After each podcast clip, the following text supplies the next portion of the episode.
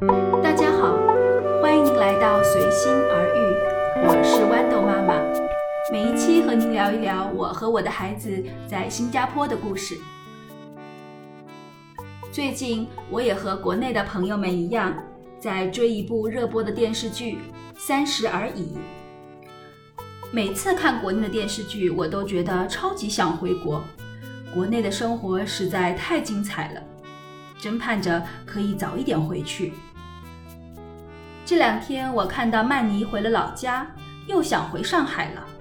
其实，真的，如果我是她，我肯定留在小县城陪父母啦。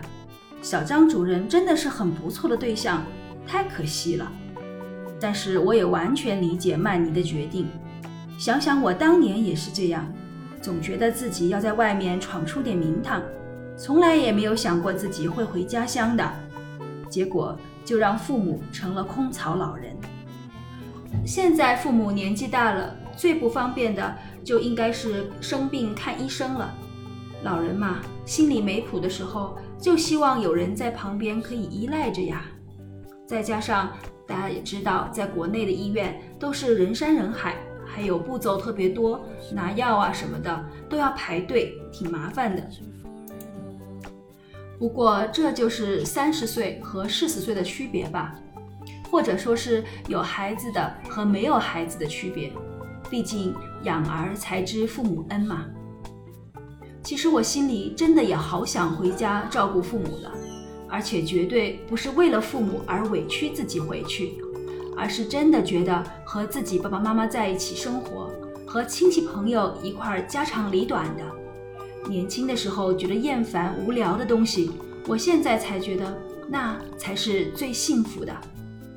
现在我和我老公虽然是在新加坡定下来了，但是我们都没有什么亲戚在这里，我的两个孩子也不太认识他们有什么表兄弟姐妹之类的。我们的生活就是平时忙工作，晚上周末忙孩子。国内的人是被人情所累。而在这里，是因为没有什么人情，而觉得生活很空洞。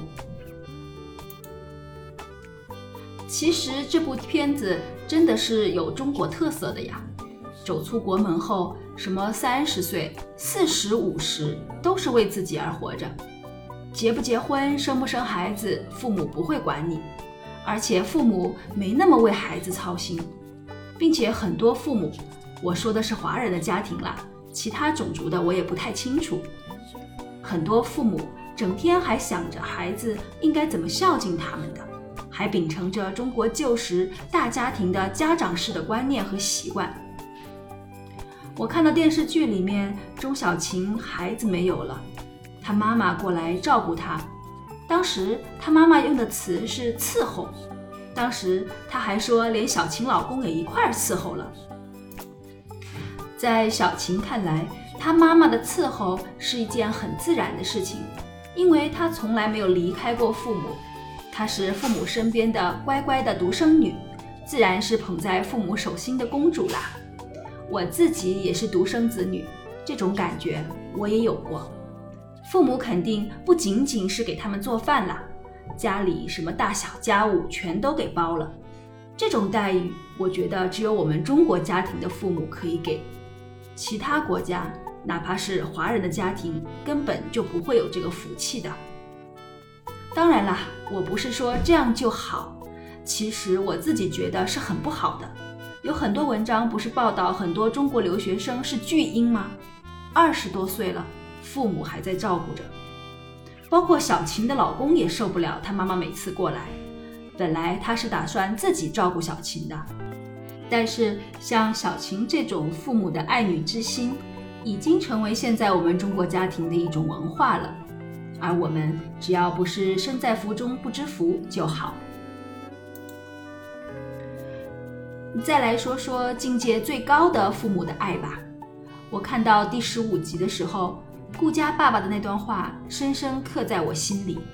他说：“儿女就是我们前世欠下的债，没本事的。”我们就当好那渡船的人，闭眼前我们能送到哪就送到哪，有本事的他们自己就是那条大游轮。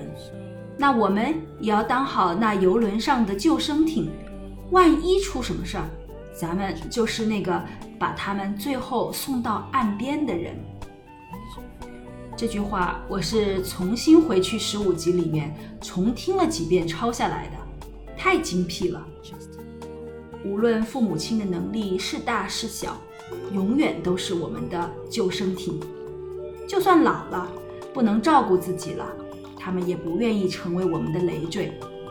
顾家的爸爸自己一个人，不愿意搬去和顾家一起住，而选择去住养老院。在顾家的朋友出事的时候，帮他把朋友家的父母照顾好，说成是他从女儿那里领来的任务。他能完成好一项任务，自己的女儿就能减轻点负担。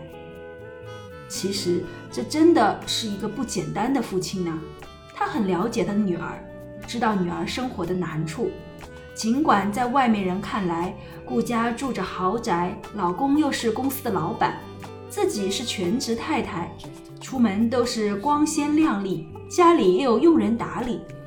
但是只有自己的父亲能看到自己女儿的不易，时刻担心着她是不是有难处，是不是不开心。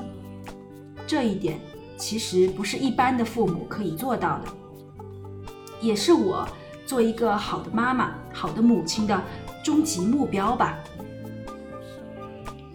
我们现在都是着重忙着把孩子教育好，主要的功夫都是花在学校的学习上。然后就是培养特长之类的，生活很忙碌，但是我常常想，我的孩子们将来能在他的生活中获得幸福吗？学习啊，成绩啊，这些其实不太相关吧。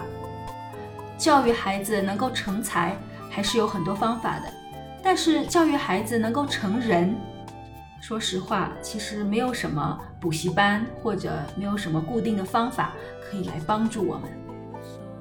或者，其实是不是我想太多了？很多做人的道理不是靠教的吧，而是要去体会。